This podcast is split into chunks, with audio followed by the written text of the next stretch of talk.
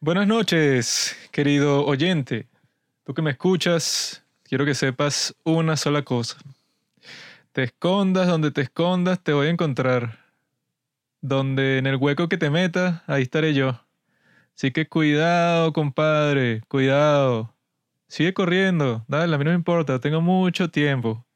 Pero cuando llegue el momento, ya sabes. El día de hoy vamos a hablar sobre el crimen, la criminalidad. ¿Qué es el crimen? El crimen viene de la palabra rusa coño. Eh, aquí tengo a mi amigo Pablito Hola a todos. y a una persona que menstrua. Que menstrua. Que menstrua.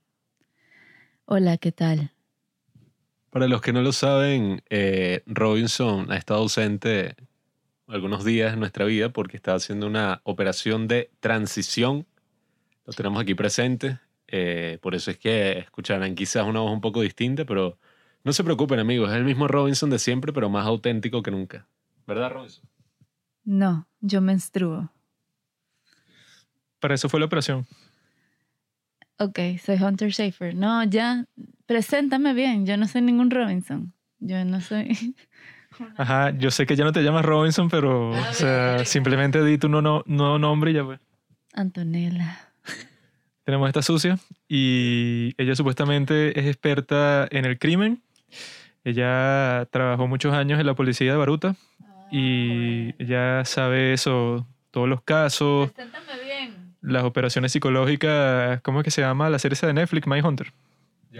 Yo no sé, pero todas las mujeres, bueno, todas las chamas en mi... Cuidado con lo que oyes. No, no, no, no, no así.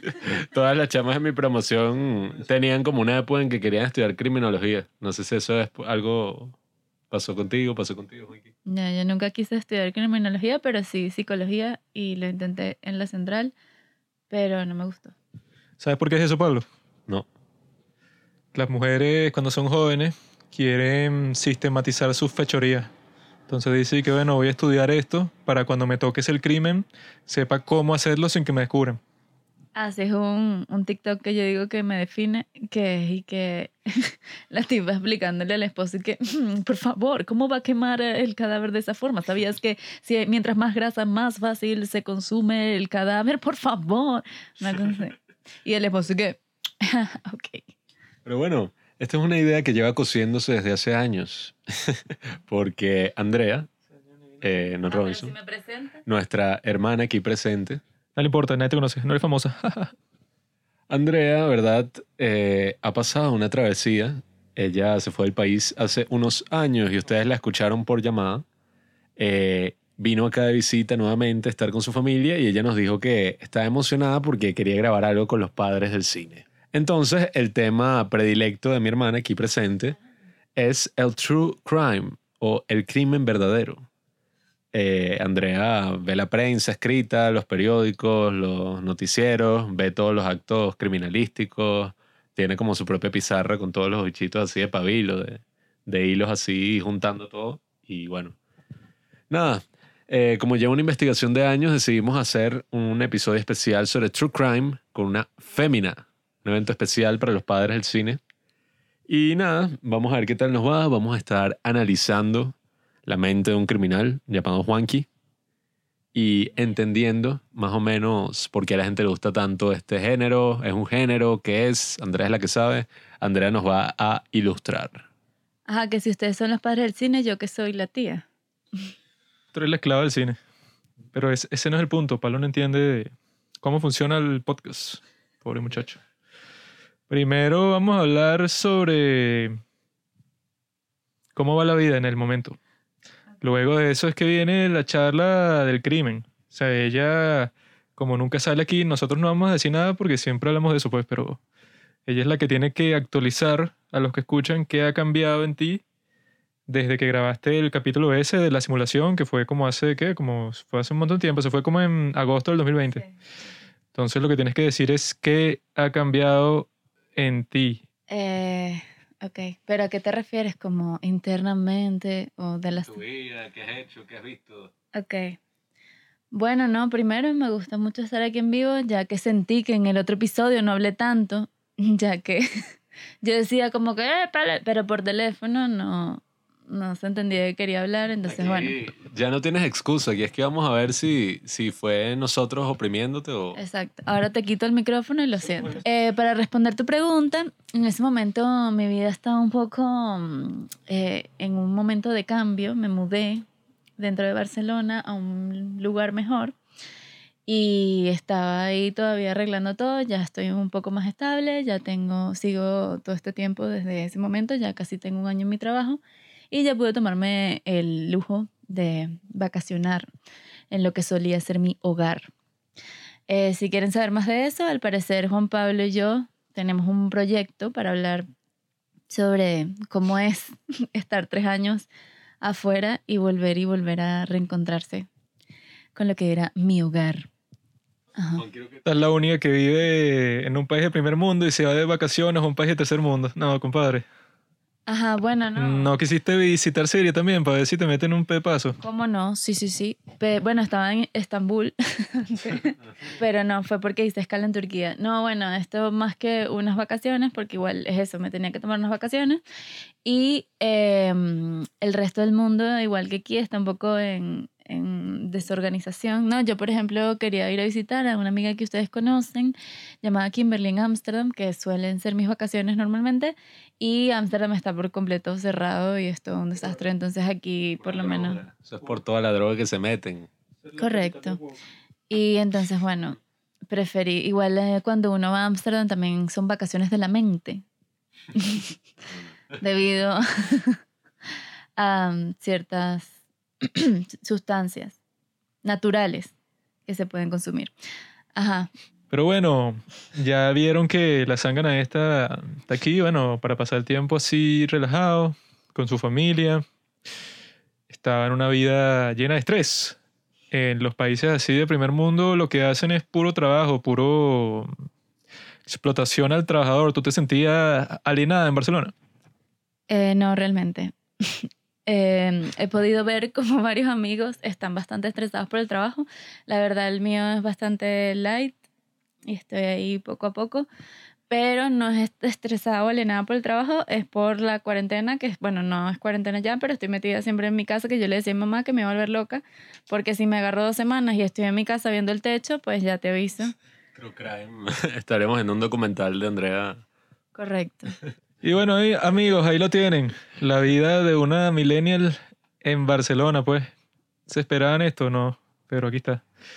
Este es el podcast de las variedades. Un día tenemos un pana en Nueva York ahí chambeando, otro día una millennial ahí que está volviendo a su lugar de origen. Estamos ahí planeando unas entrevistas muy especiales próximamente. Otro día es un coreano hablándonos sobre qué drama. Bueno, así es el cine. Uno es un cura, después un político, después un artista. Sí, aquí todas las los estratos de la sociedad son representados. El estrato de los artesanos, los obreros, los nobles, todas esas, cuestiones. Pero bueno, momento de llegar al tema de hoy. Que, ¿Por qué se llama True Crime? True, ¿verdad? En español es verdadero. O sea, crimen verdadero, ajá, y, o sea, hay crímenes falsos. Que la gente se pone así como con lo que estábamos hablando la otra vez de la realidad y la ficción. Esa distinción no tiene sentido. Todo lo que pasa en la ficción ha pasado en la realidad. Eh, yo tengo algo que decir eh, con eso porque es interes- interesante. Eh, justo ese efecto que la gente tiene, que bueno, no, no es mi caso, pero cuando la gente está viendo una película de, sobre un crimen o sobre algo y luego sale basado en, en, en hechos reales y la gente, "Oh, no puede ser, o lo que sea, que no sé. Yo lo que, o sea, lo que me parece a mí es que cuando tú estás viendo eh, una obra de ficción y está bien contado y todo, no tienes por qué dudar porque mm, obviamente también está enraizado en un contexto y que es obvio que puede pasar. Pero hay mucha gente que dice que no, vale, no, si tú me dices que es verdad, no te lo creo. Entonces, La realidad supera la ficción. Pero, si es verdad que. si es verdad que cuando uno ve una película, yo creo que hasta sí es mentira. O sea, si no está basado en hechos reales, porque la mayoría de las películas que dice basado en hechos reales, tú ves la historia verdadera y bueno, el protagonista no es Brad Pitt, es un tipo ahí todo feo, gordo de 50. eh, todos los hechos son distintos de como es en la película, pero eso le da como una dimensión ahí interesante cuando uno sabe que es algo que pasó. es que incluso antes de adentrarnos por completo.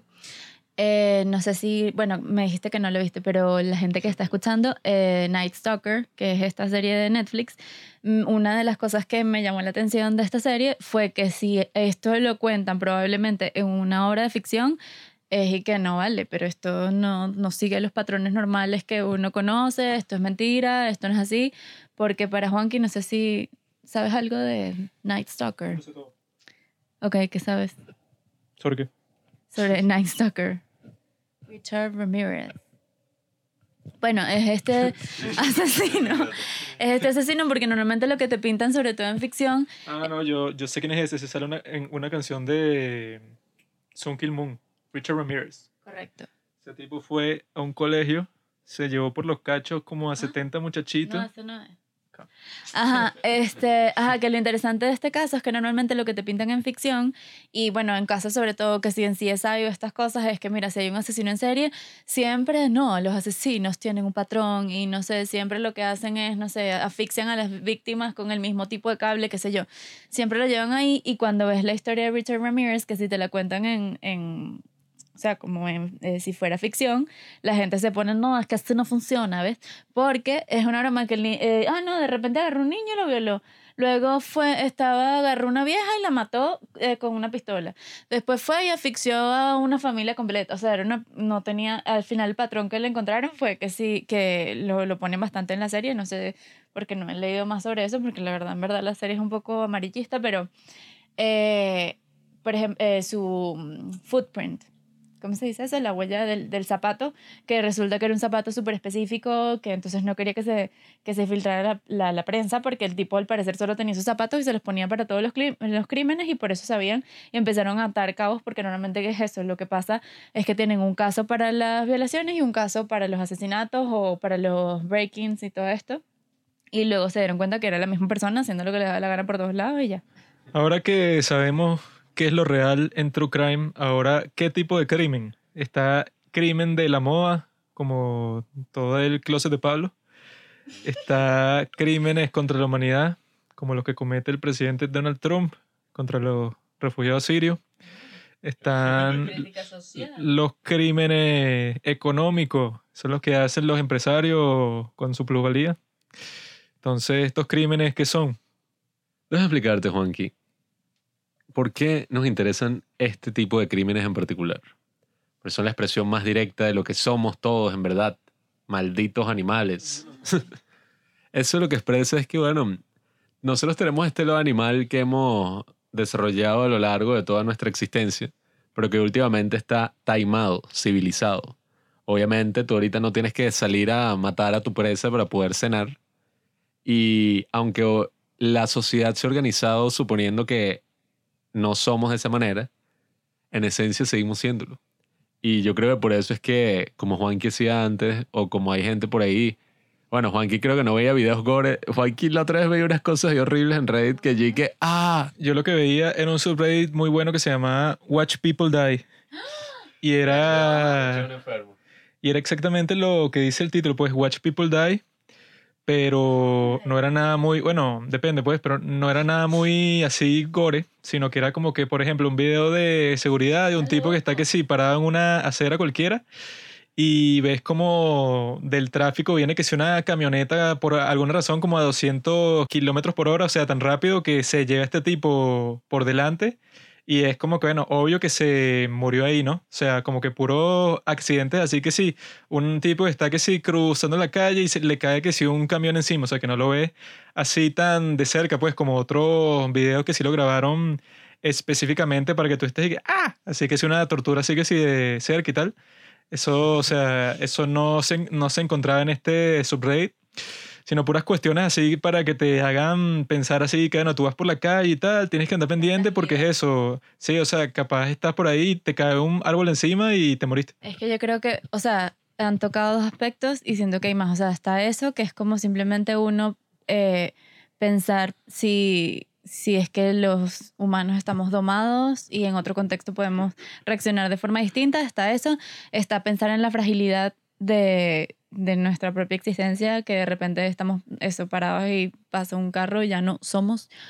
Y yo creo que otra cosa también es una cosa eh, moral de pensar, oye, ya va, déjame ver los orígenes, por ejemplo, de cómo pasó esto, eh, le pasó esto a esta persona, cómo llegó a ser ese asesino y cómo yo no voy a llegar a hacer eso, porque, o sea, yo creo que la salud mental, sobre todo, en- bueno, en Venezuela y en el mundo en general, pero yo creo que es una cosa que mm, que no se tiene muy presente, entonces es como la gente que bueno, de un día para, porque es que es eso, uno porque piensa, ay, qué loco, la esquizofrenia, no sé qué, pero por ejemplo tengo una amiga, no voy a mencionar su nombre para no difamarla, pero que decía que un, ella estaba en una cita y un chico le dijo que, que había sido medicado cuando era pequeño de HDHD, ¿cómo es que se AD, ¿Cómo es que se Eso, como que era muy Déficit de atención. déficit de atención. Y entonces se lo contó a, a su mamá y la mamá le dijo, no te permito salir con un loco. Entonces, claro, este tipo de persona, ¿Le cuenta eso? no sé, salió en conversación y bueno, eh, y ella ya como que no, porque además mis hijos van a salir locos también. Una cosa así, entonces siento que eh, uno tiene ciertas sensibilidades y asume que el resto de la gente la tiene y resulta que no. Entonces eso, es como esa certeza de que de repente un día para otro no te vas a volver loco y mataste a 100 mil personas y no sé qué. Pero ya va, ajá. te quito la mano, ajá. Que eso también es interesante, pero es como que te plantea qué tipo de persona eh, moralmente eres, si ese es tu, tu, tu motivo por ver True Crime. Porque, hablando de otra cosa que tampoco, no sé si creo que no lo vieron, Don't Fuck With Cats, siento que No, pero sí, sí, esa gente lo que hacía era que vieron un video de un tipo matando un gato, entonces se pusieron todos intensos porque resulta que sí fue un caso al final, que el tipo sí mató a una persona y puso cómo la mataba, entonces era como ellos estando atrás de, del tipo hasta que, atrás de la pista del tipo hasta que al final sí lograron ayudar a que lo metieran preso todo esto. Entonces yo siento que esa gente es más específico que, que, que, vea, que ve True Crime, es como más como de pol- policía, ¿cómo es que esto? Como vigilante, así. Sí, bueno, sí, eh, de estar como... mm, Es decir, que no, yo sé que eso está mal y yo pruebo que yo sé que eso está mal y por eso yo estoy como intentando justiciar porque sé que yo no lo haría. Pero como decía Andrea, yo creo que todo el tema del true crime, yo tampoco soy el más fan de eso, pero sí me llama la atención porque cuando yo veía que pasaba, mm, ponte, yo tendría 10 años y veo que pasó un tiroteo, como fue el que te comenté la otra vez, Andrea, que yo le estaba comentando a Andrea, el tipo este que entró vestido supuestamente del Joker a, a The Dark Knight Rises, la premiere en Estados Unidos y mató un pocotón de gente en el cine, los tiroteó y tal. Yo cuando vi eso, eh, estaban que si poniendo en CNN, en esos noticieros, y este es el tipo, tal. Y ponen una foto del tipo. Y el tipo, bueno, el tipo estaba que si sonriendo, ¿no? Y, y solo porque haya sido una foto carné de algo así, no sé, del tipo sonriendo, ya eso de por sí, yo me acuerdo que mi papá dije que mira, eh, mira cómo tiene el pelo, se le ven hasta los cachos. Que, o sea, no, tenía como un, el pelo medio así despeinado, pues, pero eh, yo recuerdo cuando vi eso, y dije, berro, pero qué loco, o sea, y después yo me preguntaba, y que, ajá, pero yo me vi en el espejo sonriendo, me acuerdo ese día, y, y dije que si yo hago algo eh, malo, después, si yo me tomo una foto, así carne de lo que sea, la gente va a proyectar todo eso que hice en eso. Porque yo voy a decir que, bueno, obviamente ver la foto ahorita es súper creepy. Pero no estoy clara. O sea- Sí, sí, te soy sincera. O sea, sí, no sé en ese caso particular, pero a mí lo que me pasó una vez fue con, bueno, no sé eh, si la gente de aquí que está escuchando me conoce, pero tengo una ligera obsesión con Charles Manson y, y todo eso. Eh, hablando de True Crime, ese es un caso conocido de True Crime, y una vez que no sé qué carrizo estaba haciendo yo en la noche, que puse una foto que, de, eh, de hecho, esa foto no es ni siquiera tan conocida, o sea, no es la principal de Susan Atkins, que fue una de las personas que mató. Y yo, ojo, ahora sé mu- muchísimo más de Susan Atkins porque me he leído libros y cosas y de, de, de lo que ella hizo, pero en ese momento no tenía tanto contexto, solo sabía que era parte de la familia y parte de los crímenes. Y vi la foto, yo no sé qué me pasó, pero la, así me puse todo y que no, no puedo. Y llamé a Anthony, mi amigo, y le dije, no, o sea, porque estaba, nosotros esto, tenemos esto, estaba lejos de mi cuarto y yo dije, me tienes que acompañar hasta, hasta, hasta mi cuarto, hasta que yo esté en mi cama porque me siento horrible, no sé qué me pasa. Y no sé, es eso. Yo todavía, o sea, no tenía clara la gravedad. Entonces, por eso, capaz es el contexto, pero por ejemplo, también hay una de Richard Ramírez, que es el bicho, porque además tiene los dientes todos chuecos y el bicho es como ahí rugiendo, una vaina así que tampoco. Bueno, es que Ojo, también obviamente hay unos casos que si tú ves al tipo y ah, pero no sé, yo a veces pienso que cuando uno sabe que, como que berro, mira, esta persona hizo algo malo, se crea como toda una mitología detrás de la persona y eso genera como un sentimiento ahí, no sabría ni cómo describirlo, pero es un sentimiento muy particular que es como cuando tú estás en internet y bueno, yo nunca quiero ver videos así gore, no me gusta absolutamente nada de eso. Hay gente que hasta pasa eso por WhatsApp Sí. y yo lo que hago es borrar la broma y dependiendo de la persona hasta bloqueo la cosa. Pero mm, no, o sea, porque yo sí creo, cuando es un video de la muerte de alguien o algo así, yo sí digo, bueno, hay una dignidad en, en la muerte de las personas, pues hasta un video así de la, de la urna. Es algo como feo, no sé. Pero mm, sí pasa algo, no sé, como un sentimiento cuando tú entras en esa parte negra, oscura del internet. Uno está ahí que... "Ugh". Eh, que bueno, no sé, no sé, esa no creo que sea tu experiencia, pero en la experiencia de Juan y la mía y de gente de mi generación, es que sí, historias de Dross. Eh, que el dicho, bueno, ese es un youtuber súper gracioso porque es venezolano y él al principio hacía puro contenido y que, ¡coño! Y tenía un personaje ahí todo bizarro, hacía puras cosas para la joda, tenía un personaje, pero de repente un cambio y entonces ahora saca videos, bueno, ahora, desde hace como cinco años, pero saca videos y que cinco historias de terror para no dormir y bromas así. Y tú de verdad, o sea, yo, eran videos como de 15 minutos y yo me traumaba todo. Nada, que es eso, como que tenemos di- distintas reacciones a distintas cosas y es como que bueno que no me fui, esa es la catarsis, que no me fui por ese lado y que hay gente que sí se va y es como que también eso te da como un sense of release, no sé cómo se dice, no es relief, sino release, como verlo, no sé, me deshice de, de todo esto que mira que en verdad no, al final no hice nada. Pero, por ejemplo, hay una que yo veo de True Crime que se llama Kendall Ray, que más bien es porque ella tiene una voz un poco soothing, entonces está contando cosas súper fuertes, pero está... Entonces depende también de lo que busques. Por eso te digo que eh, hasta en eso se puede ver qué es lo que buscas. Que justamente es eso, que uno piensa como que, ah, que, ah, mira lo que me hizo mi amiga en primaria, no sé qué, y uno no hace nada, y estaba viendo uno, un caso que creo que fue ella, Kendall Ray, no estoy segura, pero de una niña que era como, eran unas tres y había rivalidad entre las tres, que si una de las dos estaba más junta que la otra, todo eso, y resulta que un día y que no, mira, ven, vamos, vamos a, eh, a buscarte para ir no sé dónde, y le dejaron un bosque y la empezaron a matar. Y resulta que una de ellas era súper psicópata y le decía a, la a los papás y que todo va a estar bien, la vamos a encontrar.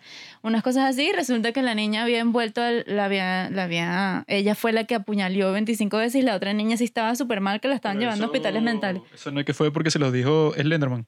No, en esto en específico no. Ah, sí, es que me da, me da risa porque tú ves en YouTube siempre y todos los videos que tienen millones y millones son y que siete niños que asesinaron y sale que son niños esposado y puras historias así. Bueno, Dross es el más famoso, pero siempre es y que está el ese de Slenderman, otras historias así. Y bueno, y lo que tú dices de, de cómo uno se introduce en el true crime, pues cómo era esto antes de YouTube, de documentales y vaina. Que supongo que antes, antes había documentales, pues, pero no es que uno, ¿sabes? Veía, ay, salieron 10 documentales de True Crime este año, ya los vi en Netflix, o sea... Pero por eso era más girando en torno a un solo caso, como Sí. lo que te comentaba de Paradise Lost, que al final fueron tres.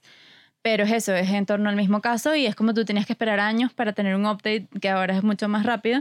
Pero es eso, yo creo que es algo que siempre ha existido, que es lo que también vimos que, que decía Aristóteles, sí, ¿no? Que estaba viendo en las tragedias que porque a la gente le gustaba tanto las tragedias. Estaba hablando con Aristóteles. No, chico. Que decía Aristóteles y Aristóteles dijo lo de catarse. 22. Sol.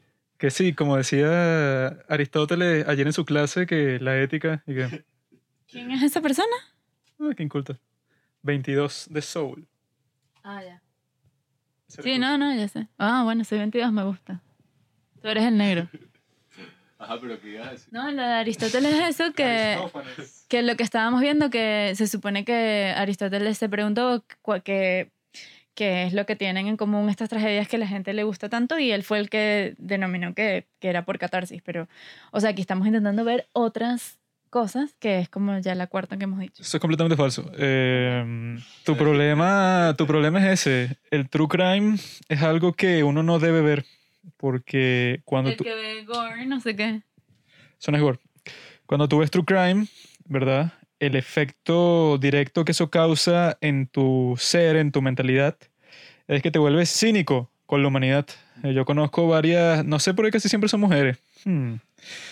Casi siempre son mujeres en Instagram y cuestiones así que ponen que si stories y que no puedo creer este caso, perdí la fe en la humanidad. Y esto de que, ok, que no sé, que si lo vieron que si en YouTube, en, en Instagram. En Instagram ponen las stories diciendo eso, pues que sí que no, no puede ser este caso de la vieja Inés que mató a 30 niños con un cuchillo de pesca. Y entonces tú ves eso y lo que te preguntas es que, bueno, eso es malo para la salud mental de la gente que lo ve. Por eso yo no veo true crime, esas vainas así que algunas historias así de drogas que si tú las buscas son y que café caníbal, este hombre que le excitaba que se lo comieran, no sé, puras vainas así que son como que, bueno, de que existen y tal, y que son un porcentaje mínimo de la población, como que mucha gente no piensa en eso cuando se lo presentan, sino que ven la cuestión y dicen qué horrible y tal, pero bueno, eso de la gran mayoría de todas las interacciones humanas, que si el 90% son normales, y hay unos cuantos que son unos enfermos mentales y hacen todas estas cuestiones, pero creo que ese es un peligro con esos documentales True Crime, pues que la la gente si no las ve reflexivamente termina pensando y que es, ah, bueno, quizá mi vecino que yo lo vi botando la basura ayer, quizá estaba botando en un cadáver, o sea, se, se ponen a como que especular con un montón de cosas que lo más probable es que, es, que no, pues, o sea, si tú buscas los porcentajes de quién es un asesino serial, es que si un cero como y pico de la población, pues. Pero como ahora hay tantos documentales de true crime y toda esa cuestión, crea una percepción distinta en la juventud y les pervierte la mente. El típico psicólogo así de los 70 y que no, leer cómics es lo que produjo la ola así de las pandillas, los videojuegos, todas las películas así de muerte. Por lo tanto, eso, yo no digo... Yo no digo que se prohíba, sino que... Loco. Dije, yo no digo que se prohíba, eso fue lo que dije. Pero si hay algún padre escuchando esto y ves a tu hijo viendo algún documental de True Crime en Netflix o cualquier cosa así, métele unas nalgadas y le dices que mira, huevonote, tú no puedes ver eso, tú, tú vas a ver eh, eh, Esponja. Peppa Pig. Eso está muy bonito, qué bueno que tengamos posturas contrastantes, porque... Sí, porque es que... ¿Tú dejarías a tus hijos ver un documental de True Crime? Sí. Por eso no tengo hijos. no, pero yo creo que la cosa es, o sea, no específicamente, o sea, nuestras posiciones contrastantes no son en eso, sino lo que digo es, lo que tú estás diciendo que estadísticamente es un margen muy pequeño de la población, pero es que esa es tu racionalización. Eh, claro, no, no, chévere, pero esa es tu racionalización, o sea, la gente que lo ve es como o sea, depende de, todas estas, eh, que estamos hablando de todas estas razones, pero hay gente que lo ve y dice, claro, pero no importan las estadísticas, esto puede ser yo mañana o yo, ¿no? Que es verdad, porque, no, por ejemplo, ya va, ya va, ya va. Yo tengo, no, no, no, ya va, escucha, yo tengo esto. No, no, porque, exacto, porque, eh, o sea, que algo que sí es súper interesante es que está muy bien reportado todo el true crime de Estados Unidos, por ejemplo, de que tú puedes eh, decir que si, por ejemplo, en los cruceros de, de, Estados Unidos, que es, que es un fact, hay mucho, que sí, tráfico humano. Hay casos de tráfico humano. Sí, sí, sí, sí, sí. Escucha, esto yo no lo sabía. No, pero es una cosa que aprovechan, no digo que hay muchos, no sé cuántas, cuánto es la proporción, pero que lo que pasa es que va mucha gente joven, mucha gente de vuelta loca y no, o sea, es difícil determinar cuáles son las autoridades pertinentes de cuando tú vas por el mar y de repente, no sé, entonces se pierde alguien y pasa mucho que es ah, no, se perdió y entonces empiezan a decir que no, se lanzó. Ajá, pero lo que quiero decir es, está muy bien documentado, por ejemplo, eso, eh, los niños que se pierden, que de repente hay un poco de niños perdidos, en cambio aquí, ¿qué pasa? Bueno, en Venezuela específicamente, si tú buscas, porque esto yo lo he hecho, asesinos en serie de Venezuela y solo sale de Ángel Vargas, el come gente, ¿no? el come gente de Ángel Vargas, que eh, ajá, y entonces, o sea, que eso ni siquiera... Directamente es lo que tú estás diciendo de que si eso, de que si es un asesino serial, que si podría ser tú y tal, lo cual, como sale en un meme en internet, que sale Sheldon, ¿no? Está como que leyendo un papel, entonces, y que no, y que yo cuando veo un documental de True Crime, y que, ¿por qué? ¿Por qué? Y entonces, y que yo cuando me cuentan cuál fue toda la infancia del tipo que hizo todos los crímenes, y que, ah, por eso. Entonces, esa es la razón. O sea, que no es que cualquiera de un día para otro dice que, sabes que voy a matar a todo el mundo, sino que tienes que tener un perfil muy específico para hacer eso. Y que si estás viendo un documental así, ponte que si en, en Netflix, así todo cómodo, como que interesado en eso. Y no sé, ponte que te sientes que si mal por lo que viste, lo más probable es que tú no seas una de esas personas, porque si tú en verdad eres como que un psicópata así y ves algo como eso, no sé, un asesino serial mató a 100 mil personas, tú vas a estar como que, oh, sí. Justamente lo que iba a decir es que sí que pasa eso, sí que hay un montón de cosas de que te pones a ver específicamente asesinos seriales, pero es que True Crime no solo es asesinos seriales, es lo que estamos hablando. Pero, por ejemplo, yo vi con Juan Pablo, eh, creo que se llamaba American, ¿American qué? Crime.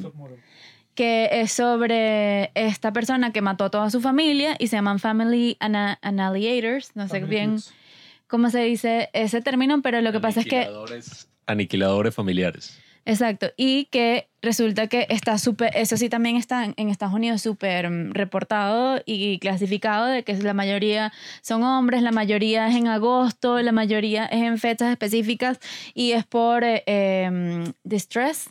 Es como por, por problemas económicos, por ejemplo, puede ser, puede ser por problemas familiares, pueden estar, pueden ser por ego, porque ellos quieren tener una nueva vida, que es lo que pasa en, en, este, en ese documental. Entonces ahí no hay ningún caso de que es que mataba animales de chiquito ni nada de esto, sino esto es otra cosa, que llegaron a tal estrés y, de, y dicen esto puede sonar cliché, aunque no le gustar, pero de ma- masculinidad tóxica a lo malo, no de, de que, no de en el sentido feminista, sino en el sentido de que tú tienes que proveer para tu familia, todo esto. Pero yo, si hay algo que dijo Juanqui que creo que si lo extrapolo a esto, sí me parece verdad, que cuando buscamos esas razones como masculinidad tóxica, es y que bueno, pero no es que es Juanqui y como el bicho la masculinidad tóxica lo hizo matar a su familia, sino que si tú ves como los casos en específico, es y que bueno, ok, masculinidad tóxica, pero el bicho también era un maldito coño su madre que no sé, se Claro. lo violaron cinco veces de niño. No necesariamente, pero por eso, o sea, mi punto es que eso también lo estás viendo a posteriori, por eso es que lo que no entiendes, porque yo, por ejemplo, porque Juanqui es mi hermano y yo lo conozco, pero no sé, no sé las otras gente del edificio, el otro, el otro loco que se pone a gritar, el loco de abajo que te despertó ayer, esta mañana porque estaba gritando, o sea, no sé si esa persona se la han violado 75 veces o si esa persona eh, mataba animales de chiquito, eso tú lo estás viendo en el documental después y que, ah, claro, ahora tiene sentido, pero una persona con la que tú estás interactuando en la calle no sabes, no tienes la certeza ni siquiera, porque hay mucha gente que le ha pasado todo esto y que no te lo va a contar si sea tu amigo más cercano. Bueno, yo, yo tengo una teoría sobre lo que tú estás diciendo y sobre lo que dijo Juanqui de aquí, que en Instagram eran sobre todo mujeres.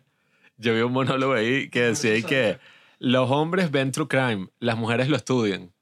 Y que así que no, bueno, que todos los pasos he cometido para que pasara esto, lo otro, para que ellas no sean las víctimas. Y bueno, no sé si eso tenga alguna influencia, pero yo también pienso que lo que dice Juanqui, no, obviamente no es y que sí, y que eso es malo para los niños, eh, prohibido. Pero yo sí pienso que muchas veces, que ese es el problema mucho con los medios, pues que la gente criticaba. Agarran las historias más horripilantes y más así raras y dicen y que mira, pasó esto y te lo muestran así, como que la explotan No, y las politizan muchas veces también. y te ponen como que al ver, es como lo que el síndrome, no, no recuerdo el nombre, pero cuando tú ves cosas, cuando tú ves que si muchas cosas, interacciones así en internet, en redes sociales, que si este bicho en McDonald's fue y el tipo le mentó la madre y le partió la ventana a golpes porque quería unos nuggets. Cuando tú ves eso, y es uno de los videos más compartidos así, y no sé si se acuerdan de eso, No. pero es que es uno de los videos más compartidos y tal.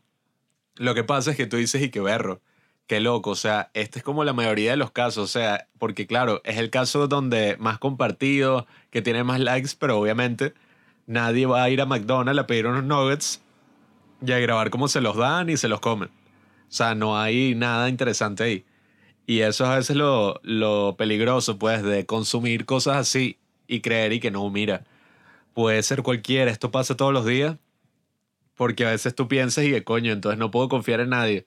En fin, el punto es eso. Ajá, la pregunta que quiero dirigir a ustedes es, hablando de, de cómo está todo también reportado específicamente en Estados Unidos, a diferencia de aquí, que dicen que solo hay un asesino en serie, bueno, también habría que definir qué es asesino en serie, pero eh, ¿ustedes consideran que es creíble que solo haya un asesino en serie en Venezuela? ¿O qué? Sí, porque el latinoamericano no anda con eso.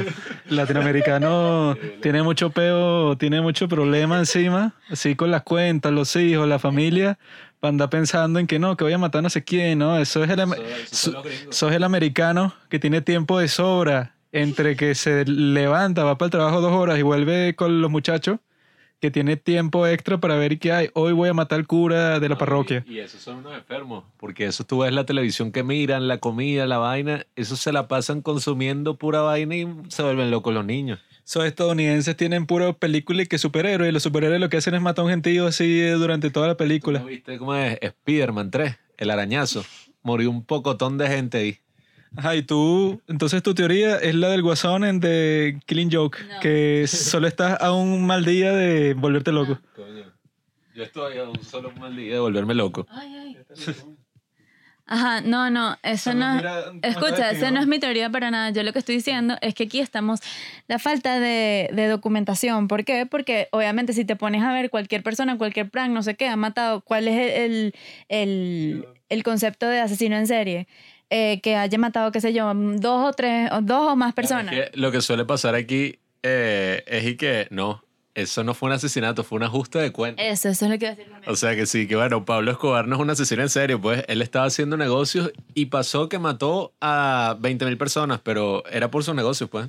Por eso, no para ponernos muy gráficos, pero por ejemplo, hubo una época que yo decía eh, que bueno, pero esto no está relacionado, que, que sal- eh, aparecían mujeres en maletas, como cadáveres de mujeres en maletas, o sea, cortados y tal, ¿Maletas de, qué- de qué tamaño? ¿Grande? ¿Pequeña? no grandes, Eh, que los dejaban como en contenedores. Ya, sí, perdón, era solo por curiosidad. Pero el punto es que eso, y eso no, no, eso debe ser, ahí viene la policía. Oye, inmediato.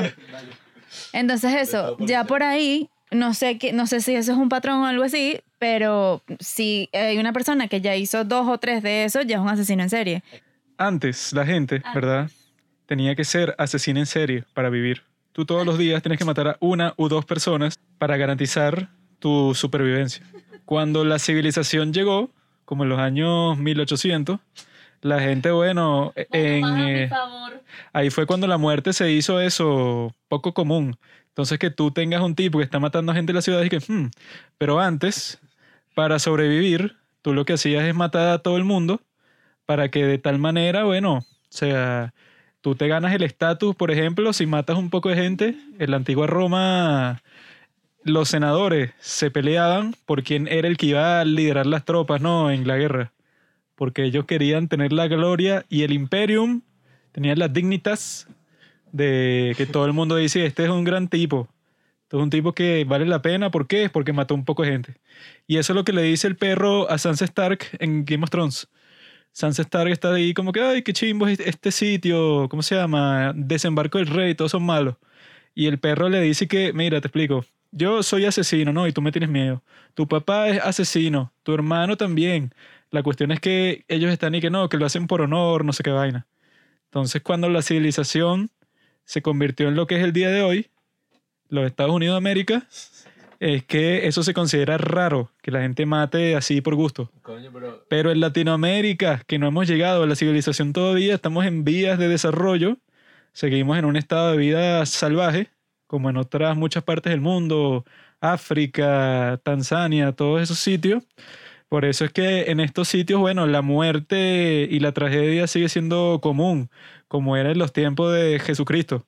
Llega Jesucristo y él trata de que todo eso se detenga. Jesús, eso, con sus evangelios, con la buena nueva, él lo que trata de hacer es que el estado del mundo cambie del sal- salvajismo al orden del cristianismo. Entonces, cuando eso en Latinoamérica, ese proyecto falló luego del colonialismo, de que todo eso se convirtió en un desastre, eh, Simón Bolívar intentó la Gran Colombia y no funciona. Todo eso combinado, lo que causa es que todos los sitios que no están civilizados, por ejemplo, si tú vas al oeste de Europa, de donde viene la susodicha aquí, ella ya, si tú ves un asesino en serie, oye, eso causa, eso causa un gran agite. Pero eso, si nos vamos mil años para atrás y empiezan a aparecer cadáveres y cuestiones así, eso por debajo de la alfombra, eso es como decía nuestro amigo David Wong. David Wan dice que eso, que si en los años 1700, 1800 por ahí, tú matabas a tu esposa, ¿no? Y como no existían registros, casi que no existía censo ni nada, si alguien te pregunta y que mira, ¿qué pasó con tu esposa y tal? Y que, ah, no, e- ella se mudó a otra ciudad para buscar trabajo de tal. Nadie está más pendiente de eso, entonces eso, lo que tú decías de los registros, y que bueno, si es por tener un registro así bastante confiable como se tiene actualmente, bueno, porque Estados Unidos se co- se convirtió poco a poco en un estado policial gracias a las políticas de George W. Bush después del 11 de septiembre de 2001. Ahí, bueno, tienen registro de todo, registro de las huellas y del semen de todas las personas, incluso de las mujeres en los Estados Unidos tienen registro. Entonces, como eso pasa allá, pero en un país como este, ¿no? Que incluso hay niños que nunca los registran. O sea, aquí esto es, la, esto es el viejo este. Tú en el viejo este, tú no vas a conseguir un asesino serial. ¿Por qué? Pues todo el mundo ya lo es. Ok. Eh, para mm, deconstruir y estructurar un poco. Deconstruir lo que estás diciendo. Escucha, escucha, escucha, escucha. Mira. Pero eso de matar por gusto, eso solo nace de dos maneras. Número uno, tienes una enfermedad mental muy arrecha. Número dos, eso, estás en una sociedad en donde la muerte ya es como que algo bastante raro. Entonces eso te permite a ti que la fetichices y que cuando vayas a matar sientas como que un éxtasis, eso, que no tenga que ver con una enfermedad mental, sino que ya eso, tener contacto directo con la muerte es tan particular que a ti te llama la curiosidad como pasa eso en Venice Video. En la película esa de Michael Haneke, ese Benny vive en Austria, así en Austria, pero todo como que en un ambiente de clase alta. Y él está ahí súper cómodo y tal, y no tiene ningún contacto con la muerte, pero en ningún sentido, porque es un niño, bueno, con buena educación, buenos padres, etc. Y él cuando empieza a ver cuestiones así, que si eso, se obsesiona con un video ahí que está matando un cerdo, ¿no? Y él nunca ha tenido contacto con eso. Pero ponte que Benny haya nacido en una granja, que ves muerte todos los días porque eso, matas ganado, matas cerdo, matas toda, todas las cuestiones. Lo más probable es que Benny no se convierte en un asesino serial a menos que tenga una enfermedad mental porque ya la muerte es algo del día a día para él, pues.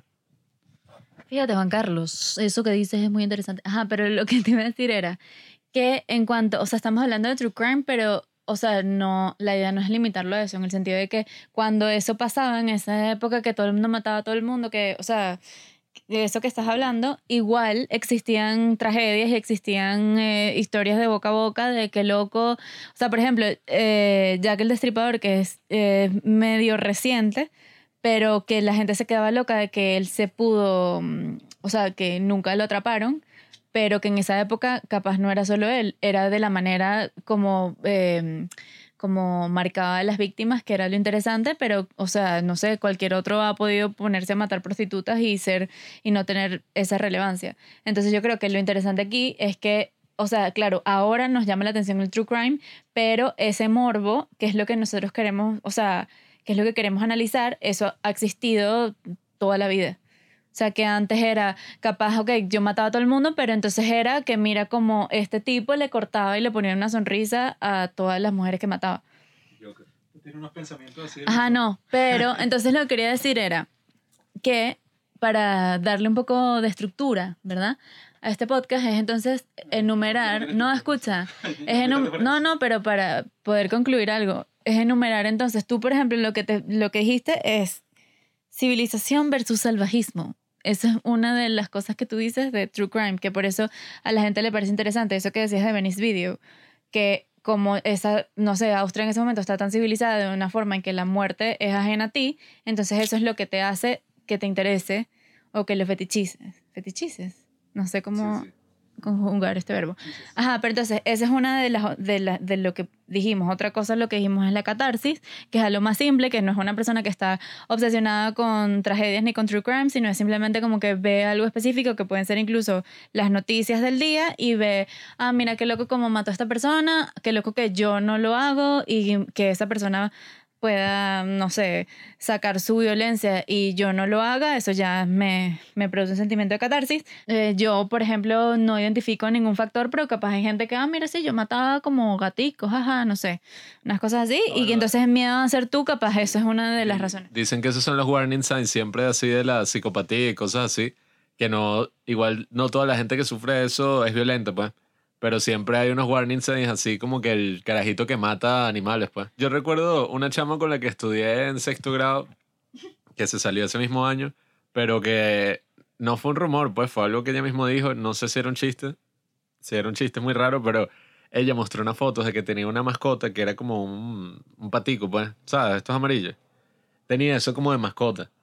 Pero después como que contó que, que ella para ver la metió en la licuadora. Y, y todo el mundo quedó... Pate de pato. No sé. todo el mundo quedó súper perturbado y todos y que, ay, esa es la que metió el, el- la mascota en la licuadora y toda la broma, tal. Y la chama además era como súper loca, decía como cosas raras y era así, tenía una chama de lentes ahí y tal. Y creo Yo. que esa se salió del colegio, pues no sé qué pasó con ella, pero, Búscala ahí en Facebook.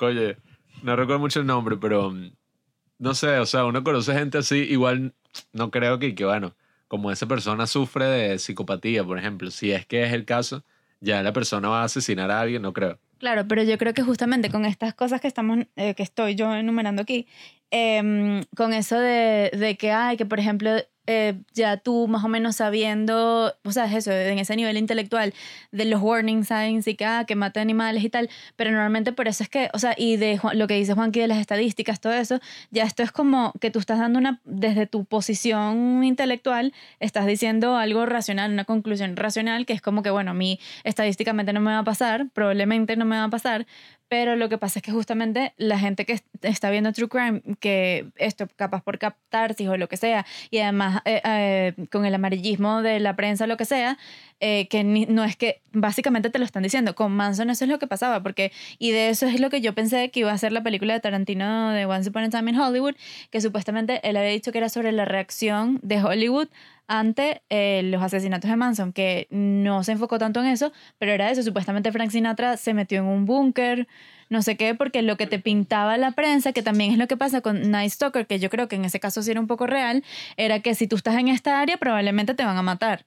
Y te lo decían así, si te lo dicen y tú eres una viejita que tú no sabes, no, los warning signs, o sea, no sé, hola, No. estadísticamente, no sé qué, sino... tomar precaución con su pistola, más nada. Ok, no, pero lo que digo en ese sentido es que, o sea, tú lo estamos diciendo desde una perspectiva de, de personas que más o menos han, han visto, eh, o sea, están familiarizados con este tema, pero que hay gente que simplemente no. Y que a ti que te digan que alguien, o sea, siempre, por ejemplo, ese warning sign en específico puede ser bastante, bastante ruidoso, que te digan que, ah, no, que es que mataba paticos cuando era, o sea, eso, eso a cualquiera le puede hacer ruido, pero digamos que otros warning signs capaz no, otros red flags de psicópatas o lo que sea, eh, no, y al final es eso, o sea, yo, eso fue bastante famoso por Shane Dawson y toda su, su serie absurda con, con Jake Paul, que era como, todos somos psicópatas, y se o sea, era así como que era, ¿qué es lo que tienes que ver? O sea, que no necesariamente es eso y no necesariamente significa que si tienes trastorno de, de, de algún tipo de psicopatía, al final es que vas a matar, ¿sabes? Yo siento que es como que tiene su, sus, sus, eh, ¿cómo se dice? Nuances, sus aristas Está interesantes. En una sociedad enferma, estar loco significa que estás sano. El Joker. Pero eso, para eso es que existe la guerra. La guerra existe en todas las naciones, dominan los hombres. Y el hombre tiene testosterona. La testosterona te fuerza a que tú tienes que estar en, en conflicto con alguien. Y por eso es que antes la humanidad filtraba, desahogaba toda esa violencia, toda esa testosterona en, el campo de batalla. Pero ahora que la sociedad se puso mm, afeminada, tipos así como Charles Manson, había que mandarlo para Vietnam directo. A él y a todo su grupo y a las mujeres y todo para que maten allá relajados, pero que maten al enemigo. No, no que maten aquí a los americanos patriotas, como era eso, Sharon Tate. Eso, si las guerras, eso se mantiene constante, el flujo del ejército, todos esos asesinos seriales van a poder saciar su hambre, su sed de sangre, eso, en el campo de batalla, en donde son productivos, que eso, los unos contra los otros aquí con gente inocente. Mejor que maten eso, chinos que maten hombre blanco. Que el argumento que dijo Juanqui antes sobre el true crime en verdad va más hacia el punto de Andrea porque es y que bueno, ajá, no deberías ver esas cosas porque son feas y tal, pero al mismo tiempo eso de Venice y que bueno, pero esta persona no está acostumbrada a la muerte, se obsesionó fue con una broma un cerdo y lo quería probar él mismo, tal. O sea, yo creo que de alguna forma la catarsis, pues, sí, obviamente no es la guerra ahorita porque ajá, eh, sería súper, no tiene ni sentido y que no, el hombre tiene que ir a la guerra, juro, para sacar todo su instinto, El hombre. eh, no, o sea, la humanidad, pues. Si eso no pasa, la sociedad implosiona. En vez de explotar, implosiona. Ahora lo haces jugando Call of Duty.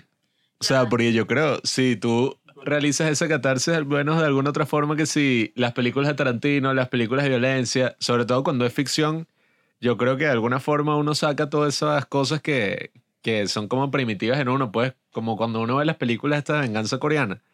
El director decía que él cada vez que se va a dormir, él piensa en puras formas, Park Chan-wook, él piensa en puras formas de cómo se vengaría de la gente que lo ha jodido, de dónde cortaría, dónde colgaría, dónde torturaría. Muy bien. Y para él eso es algo saludable. favoritos. Él dice que eso es algo saludable, pues, o sea, sobre todo si uno ve cosas no así. de para él o para quién. Eso es lo que es. Ajá, pero si tú ves cosas así, sobre todo si son de ficción, pues, cosas gore y tal, puede ser una terapia Esta saludable. anécdota.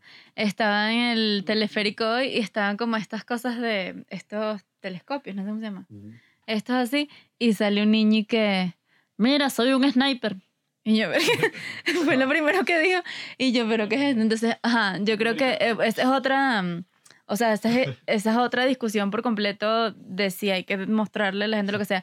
Pero, no sé, o sea, es lo mismo. Yo creo que el true crime sí difiere un poco de la ficción, en el sentido de que, por ejemplo, en específico, hablando de Tarantino, ahí él justamente se burla de la violencia y cómo funciona todo, en el sentido de que eh, esto, yo porque vi la materia específica de Tarantino y, me, y en el libro, o sea, eh, te hacen como identificar por qué ciertos actos de, de violencia logra que produzcan risa.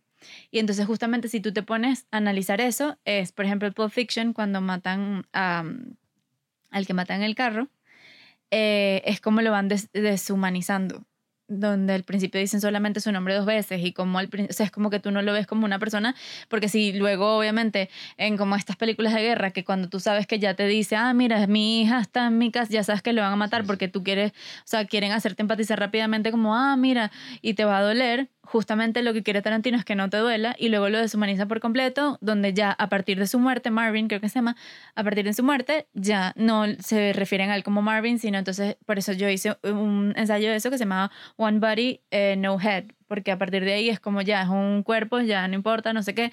Entonces eso es como a, partir de la ficción eh, te pueden manipular para que no te importe una persona cuando obviamente en True Crime nunca es eso, sino está el foco siempre puesto en la víctima y por eso fue que también Manson, lo de Manson fue tan fuerte.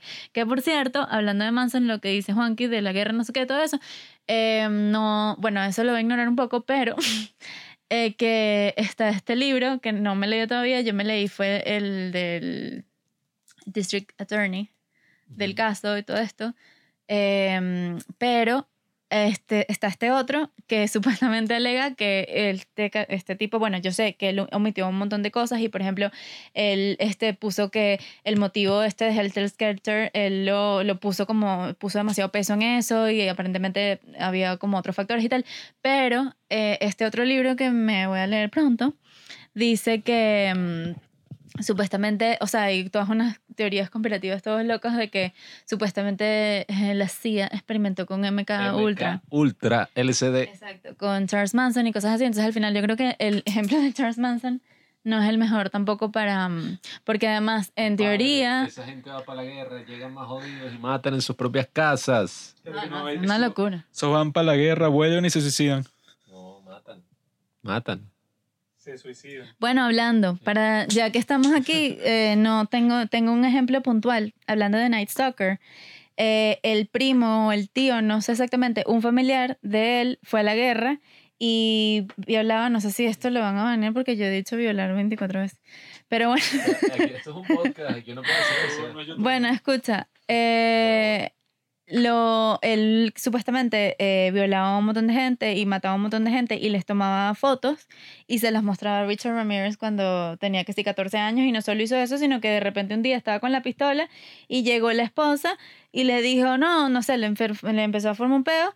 Y entonces el tipo, ah, si me vas a formar un peo, te voy a disparar. Y la tipa como que, ah, claro que no. Y le disparó y la mató. Y estaba el tipo ahí como de 14 años. Entonces, claro. Bueno, ahí tienes, ahí tienes tu motivo, No, Richard. no, Mira. ahí Richard Ramirez, esto, o sea, todo el caso de estudio es como que, bueno, obvio que este tipo va a terminar así, lo que pasa es que también llega un punto que es como, bueno, pero tan así que, no sé, y además que a mí no me parece tampoco, o sea, porque a mí me gusta cuando además es como un criminal que es inteligente, que tú estás viendo que yo siento que él tampoco es que era inteligente, sino que él simplemente salía con la suya y mataba y hacía lo que le daba la gana por todos lados y...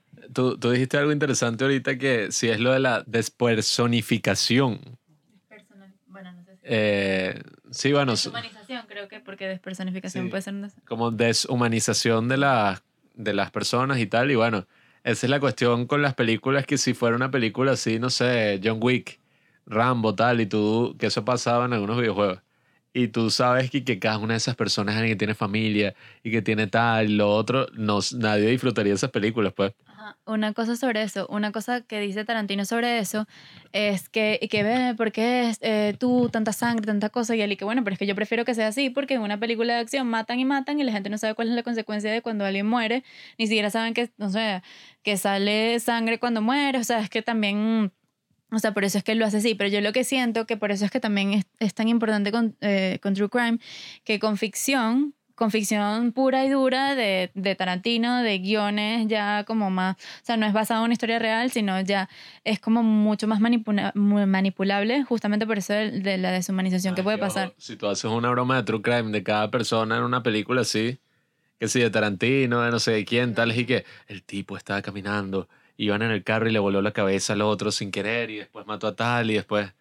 O sea, Pero por eso, porque justamente lo que estamos hablando del caso de las personas que lo ven por las noticias, jamás te dicen mató a tres personas. No, o sea, es como una de las cosas que, que suele pasar es que te dicen y que mira, no, mató a Pablito Pérez que vivía, y entonces nada, se ponen y que, ah, bueno, vivía frente a mí y ahí es donde se crea todo esto, em, todo esto de miedo a que te pase, que, que puede resultar obsesivo. yo creo que entonces, ajá, en base a todo lo que hemos hablado, yo sí pienso que lo importante del true crime es que todas estas razones que hemos dado, la catarsis, de que de alguna forma uno piense y que berro, puedes entender por qué entras en la cabeza, como es Criminal Minds, de alguien que haría algo así y tal. Pero obviamente también está el aspecto de que ajá, no hay que tomárselo como que, bueno, toda la sociedad está vuelta a mierda por esto y de que todo esto es así. Pero no sé, o sea, yo sí creo que tiene un valor y es súper interesante como ya ni siquiera es y que, bueno, las películas o los documentales, sino que es documentales, podcast, eh, historias de todo tipo. Y a veces es casi que un estilo que va más allá de true crime y es como que tú puedes agarrar ese estilo true crime de presentar algo y hacer algo como es, ¿cómo es que se llama el documental este de Netflix? Eh, American Vandal. Y puedes hacer, o sea, sobre todo si no estamos hablando de casos tan oscuros y tal, sino de crimen y ya. Tú puedes agarrar ese estilo documental de True Crime y puedes hacer algo sobre la historia más estúpida del mundo que, en el caso de American Vandal, un documental de Netflix que se los recomiendo muchísimo. Solo sacaron dos temporadas, pero la primera era de un tipo todo estúpido que le, como que le hizo una raya a un pene en el carro a una profesora y te lo presentan todo en este estilo así súper, ¿sabes? Documentalista y tal, y que eh, esta tipa dice que esto es así, este otro dice que este no es así, quién es el culpable. Y yo creo que eso es algo muy interesante. Bueno, nosotros como somos los padres del cine, eh, desde el punto de vista cinematográfico, es muy interesante como lo que logra todo este estilo así semi-periodístico, pues. O sea, que con esa pretensión de, bueno, estamos investigando lo que pasó en verdad, te presenta todo este estilo así como medio periodístico, medio interesante y que al final yo creo que se vuelve bueno porque se nutre de todas las otras películas que han sido así, pues los thrillers, las películas de detectives, o sea, si fuera un simple reportaje de la televisión, nadie lo vería porque siempre son vainas explotativas, vainas así. Creo que no existe explotativas, pero bueno, eh, explotadoras. Siempre son vainas así como que, bueno, este tipo lo mató, es un maldito, no sé qué broma, pero lo fino del true crime y justo ahorita que estábamos hablando, eh, estábamos hablando del documental de Woody Allen que sacaron, eh, Allen B. Farrow, y lo interesante del True Crime es que siempre te pinta la vaina como súper gris, ¿sabes?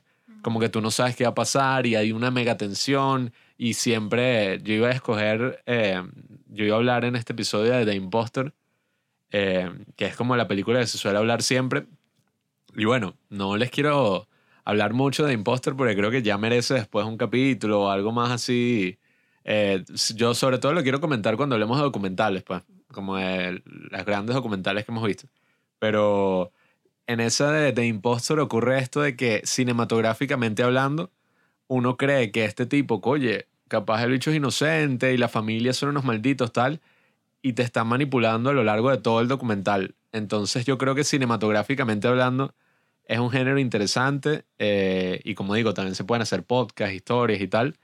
Y, y, bueno, yo creo que también ese es el appeal que tiene, pues más allá de si es, bueno, historias así de del morbo o de la catarsis y todo eso, creo que también se nutre de todos estos estilos que, que tenemos las películas de policías, las películas de investigadores, de, de crimen en general, y eso me parece rechísimo. No, y que también, o sea, es importante que, o sea, entender que no solo es algo reciente que es esta percepción del crimen, sino es algo reciente este estudio de, de la mente criminal, que justamente eso era lo que se hablaba en Mindhunter, que ni siquiera es, existía el término de asesino en serie.